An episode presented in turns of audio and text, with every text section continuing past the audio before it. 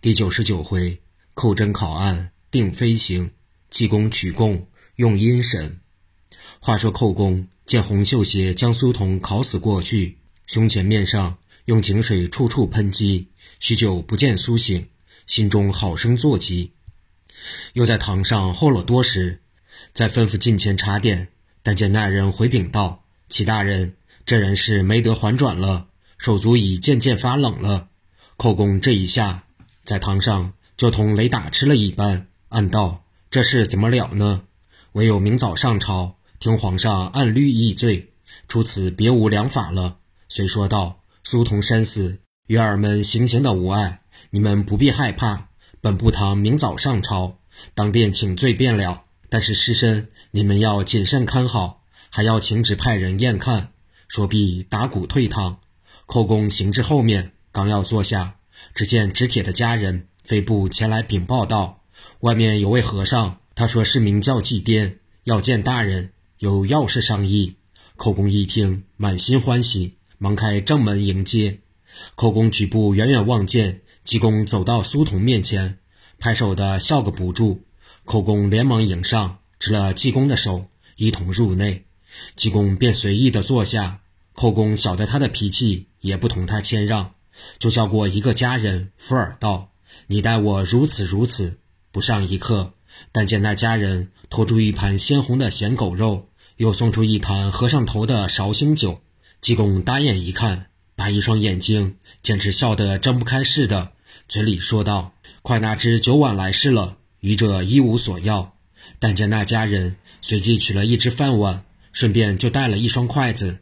哪知济公见了这双筷子。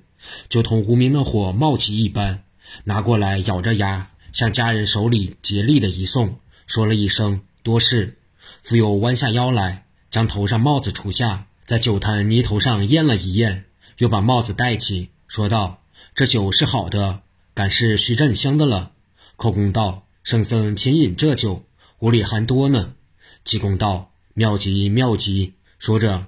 便用脚胡乱地把酒坛口上的泥头蹬了个光净，然后把纸封口又用手扯去，自己又端过一张几子来，将酒坛搁起，这才坐下，一碗一碗地喝着。那狗肉便手上抓着，嘴里咬着，阿里阿嗦的向寇公道：“俺晓得你不会吃酒，不同你千里了。”寇公道：“圣僧请用，恕在下作此相陪罢了。”济公就此自斟自饮，绝不提起来此所谓何事。一直到得日落西山，济公忽然对寇真说道：“大人寻苏童这案究竟怎样了？”寇公道：“真正考死了，没一字口供。”济公道：“死的口供比活的好问的多呢。”寇公道：“圣僧休得取笑，在下才疏学浅，还要求圣僧指教指教才好。”济公抬头朝外面望了一会儿，对寇公道：“你待我吩咐一句。”叫他们堂上堂下的人一个都不要走，马上要寻苏童的口供呢。寇公遵命，传出话去。又过了一会儿子，恰好外面已漆黑似的。济公又吩咐将堂下铁炉、风箱一应物件打扫干净，着他们堂上堂下站个齐齐整整，把头门关了。寇公不解何故，但晓得圣僧很有法力，只得如法炮制。济公又朝外边望了一望。晓得到了时刻了，随即站起身来说道：“寇大人，你带一支笔、一张纸，同我去录口供吧。”只见济公走到大堂上面，两边吹了一口气，忽然堂上堂下的人皆变作了牛鬼蛇神似的，自己往上面一坐。寇公把圣僧一看，但见济公满面卷发，白眼凸外的，好似一位阎罗天子。堂上两只风烛。也变作绿莹莹的鬼火一般。忽听济公喊道：“来人！”下面走上一人，虎头豹目，左手持一把铁犁箕，右手托一条铁链，站在堂前听命。济公便从腰间掏出两颗小丸药，暗暗对寇公说道：“你拿去塞在苏童鼻孔里，你就去屏后录供吧。你就去屏后录供吧。”济公便着人在屏后点了一盏不明不暗的灯。又拿了笔砚纸张，悄悄地走到苏童尸前，把丸药送到鼻孔里面，自己抽步走入屏后，就在屏门漏缝里偷看外面。忽听堂上又说道：“带苏童上来。”只见那拿铁犁子的小鬼头跑下，不上一刻，一手托着铁链，就把苏童带到堂上。济公问道：“苏童，你来了吗？你在杨氏刑罚已受尽了，你也没什么罪过了。但是同你一起犯法的张禄，他现今也不问你死活，他在皇宫里快乐无穷。这人心术太坏，你替我把他怎样同你谋刺济公圣僧，怎样把刀送到清宫里面。”一一说来，便好消了案，早早放你投一个大富大贵的胎。要是你不说明，那张禄不能带到，你必定要在王死城等他。这个苦，我想你是吃不来的了。说着，就问旁边公曹道：“查一查张禄阳寿还有几年？”但见一位老者，慈眉善目，白须过胸，头戴公曹执事帽，将手中布子打开一看，早呢，早呢。他还有三季阳寿呢。忽听堂上又对苏童道：“你听见吧？你如把供供明，顷刻就可把他抓来销案，放你头生。若有一字虚浮，你便就要在王死城等三十六年的苦，等他阳寿既尽，才得结案。你不是自寻苦吃吗？”苏童听毕，跪上半步说道：“小人愿供了，但求爷爷早早放小人投胎去吧。”但是不要再投在太监胎里，一世的不男不女，实在难过。堂上道：“那是自然。”苏童就此遂把怎样记了济公的仇，怎样同张禄在假石山畔谈散职的苦楚，怎样起义要刺杀济公，怎样捅到御膳堂拿切面刀，怎样跑到陆仪亭刺杀济公不成，将木段黄陵被切了两段，回头又怎样同张禄商议，将刀送到清宫。作害徐老儿徐生，路过传听，又怎样遇到周选士，带同入宫保奏，从头至尾原原本本说了一遍。堂上又问道：“你的腰牌究属是何处失落的呢？”苏童道：“是在陆一亭刺杀济公时失落的，通通共毙。”济公因换过一人，低低说道：“你待我如此如此。”但见那人浑身雪白，腰里束了一条草绳。手拿一根枯桑棒，头上戴了一顶一件大发的帽子，跑到屏后，恰好寇公的供词已经录好。抬头见得来人，吃了一惊。那人便把供词拿去，走到苏童前，又上堂取了一支笔，叫苏童画了押，复又用笔在苏童二指上一顿涂，在押下又印了一个罗记，取回交到堂上，注释已毕。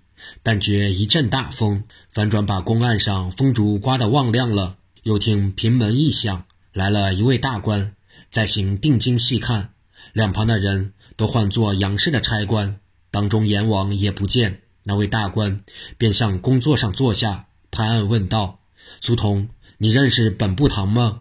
苏童抬头一看，恰是要命的寇公，说道：“寇大人，咱们已死了，难道你还追到阴司里考供不成？”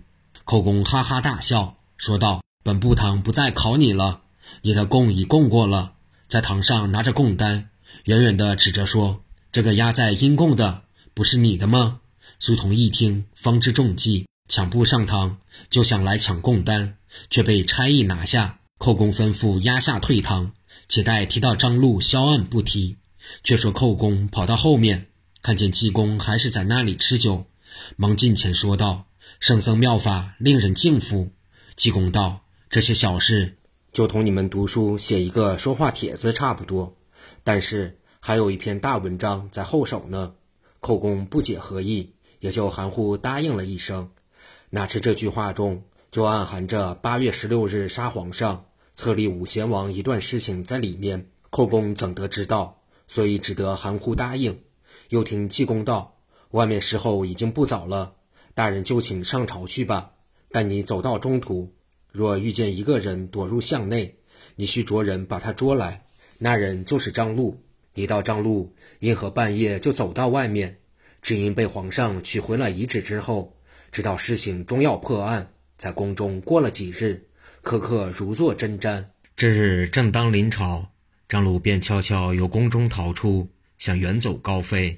哪知已被济公算定，就官会寇公上朝时，一路之上随处留神。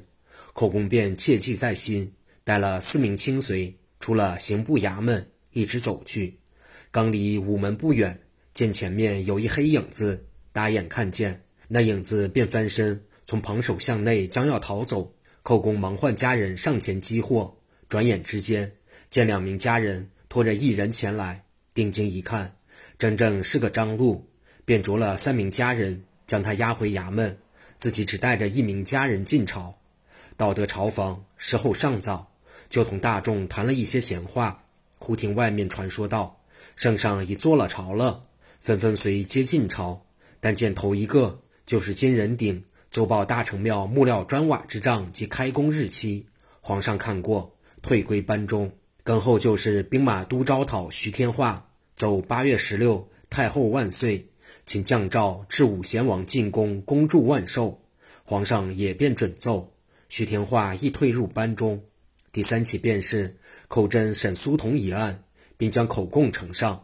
皇上看了一遍，说道：“原来如此，怪道听说。”圣僧皇陵背上有刀伤呢，又说道：“该届应得何罪？就凭贤卿一行，不必再复奏了。”寇真说了一声“遵旨”，随即把路中激祸张禄奏了一遍。皇上大笑道：“这叫做天网恢恢，疏而不漏了，就通通着贤卿一办吧。”寇真也就退班，当时散朝。寇尚书回了衙门，查点记功。家人道：“一早已走了。”临时丢下一个纸条来说：“交代大人不可误事。”寇公接来一看，满腹疑惑，不知纸条上所写何言。且听下回分解。